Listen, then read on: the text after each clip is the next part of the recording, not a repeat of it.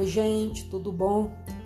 Tô aqui dia 24, amanhã dia 25, e essas datas são muito importantes para uns, nem tanto para outros e quase nada para alguns, mas geralmente não tem como sair é, sem ser um pouquinho interferido com essas datas, mesmo quem não goste muito e tente fugir disso aí, é, não consegue, né? Sempre cai uma reflexão ou outra aí na nossa, na nossa alma e na nossa cabeça, na nossa rede social.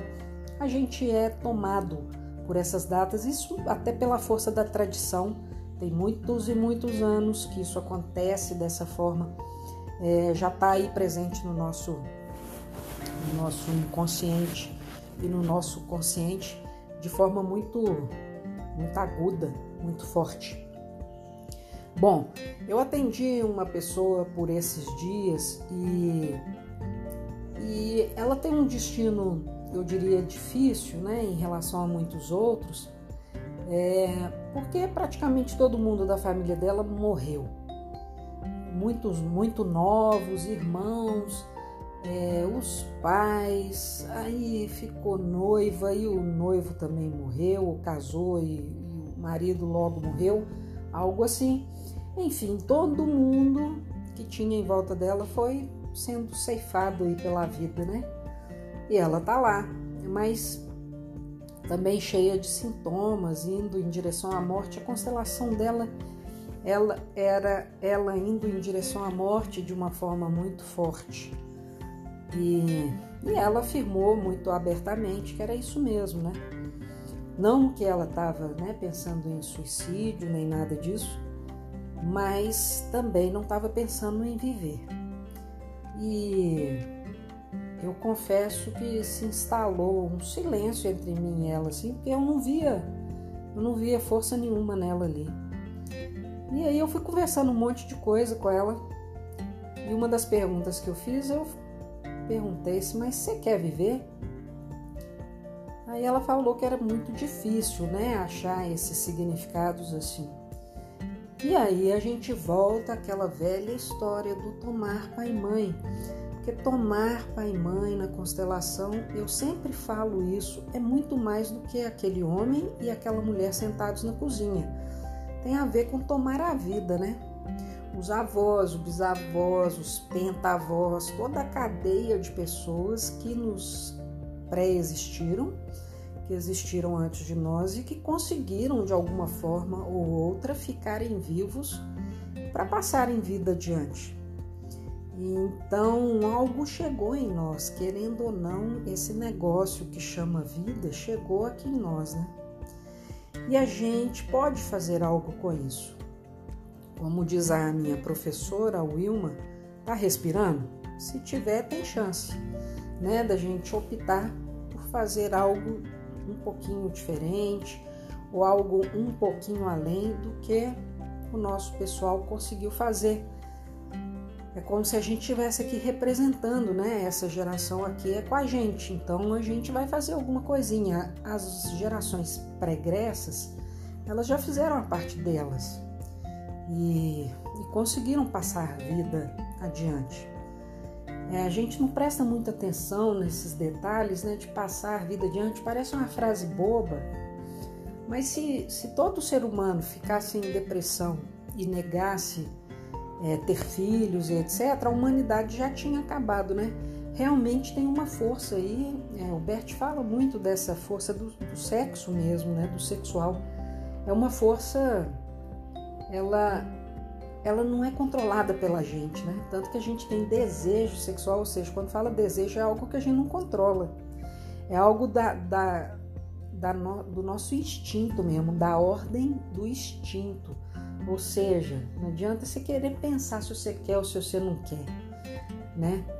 Os homens que o digam, né? Os homens são muito mais ativados sexualmente, eles às vezes nem conseguem se segurar, cometem estupros, né?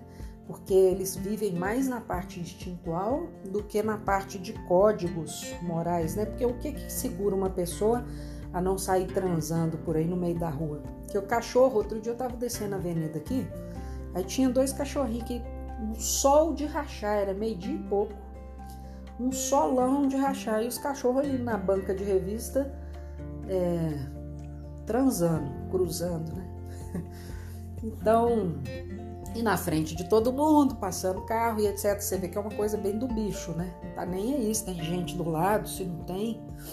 O que nos impede de fazer isso é os, os códigos morais que nos que pode até vir o desejo lá dentro de falar, nó que homem bonito. Eu transaria com ele aqui agora, no meio da avenida. Ou o homem fala, nó que mulher bonita. Transaria com ela aqui agora. No meio da rua, meio-dia. Só que na hora, na mesma hora que passa isso na cabeça da gente, a gente fala, a gente até começa a rir, fala nunca que eu poderia fazer isso, né? Então fica só no âmbito da fantasia que a gente chama, né? Fica aqui dentro da gente, a gente não, não externaliza tudo, a gente não sai fazendo tudo. Como também alguém que agride a gente, a gente não vai lá e dá um murro na pessoa, né? Até passa isso na cabeça, fala que vontade de dar um tapa nessa mulher, que mulher chata, ou que homem chato, sei lá. Mas a gente não faz, a gente não externaliza, porque a gente tem códigos aí que nos seguram, né? Que nos anteparam. E é isso que permite que a gente, que a gente viva em sociedade.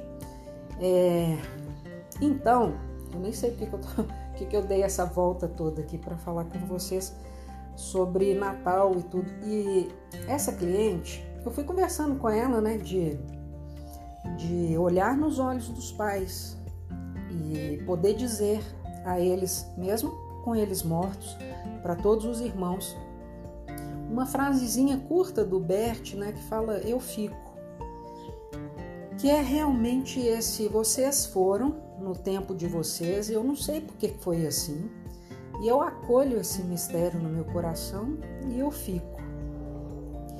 Dizer para o papai e para a mamãe: eu fico. Ao invés de morrer com vocês, que é o que ela está fazendo, eu vivo por vocês. Essa frase tocou ela muito assim, e ela expressou isso. Essa frase talvez consiga colocar Natal nela dia a dia. É, e aí eu entro aqui né, no que a gente está conversando aqui hoje sobre Natal, que é nascimento, né? Evoca essa ideia do, de renascer, de nascer e de fazer Natal todo dia mesmo, que é com, por exemplo, pegando esse exemplo dessa cliente, né? Natal é todo, vai ser todo dia para ela, assim, ela vai ter que deixar isso muito presente. De 6 horas da manhã às 23 da noite, eu escolho viver. E de, e de 6 horas da manhã às 23 da noite, aconteça o que acontecer, eu escolho viver.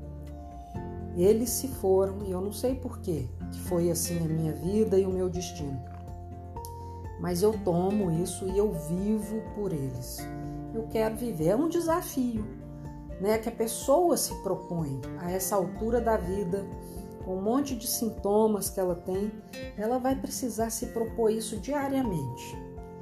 E sempre olhando lá para a vida, para o pai, para a mãe, para os irmãos, para tudo que aconteceu no destino da família dela. E eu dizia para ela: se você sobrou, é porque você é muito forte. E eu acredito que você tenha todos os recursos para viver isso, porque você nasceu aí. E eu dizia para ela, eu nunca vi uma planta nascer num terreno que ela não consiga sobreviver, né? Geralmente a sementinha, quando começa a nascer ali, é porque ela, ela se adequou ao meio. Então ela vai vingar, nem que seja um cactus no deserto. O deserto é aquela coisa inóspita, árida, difícil de viver. Mas tem vegetação lá, tem uns bichos que conseguem viver lá. Tem vida lá. E muita vida. A vida no deserto ela é muito fecunda também. Tem muita vida ali. Mas veja, né? É uma decisão, ela vai ter que tomar essa decisão diariamente. Ela vai ter que achar esse significado diariamente no coração dela.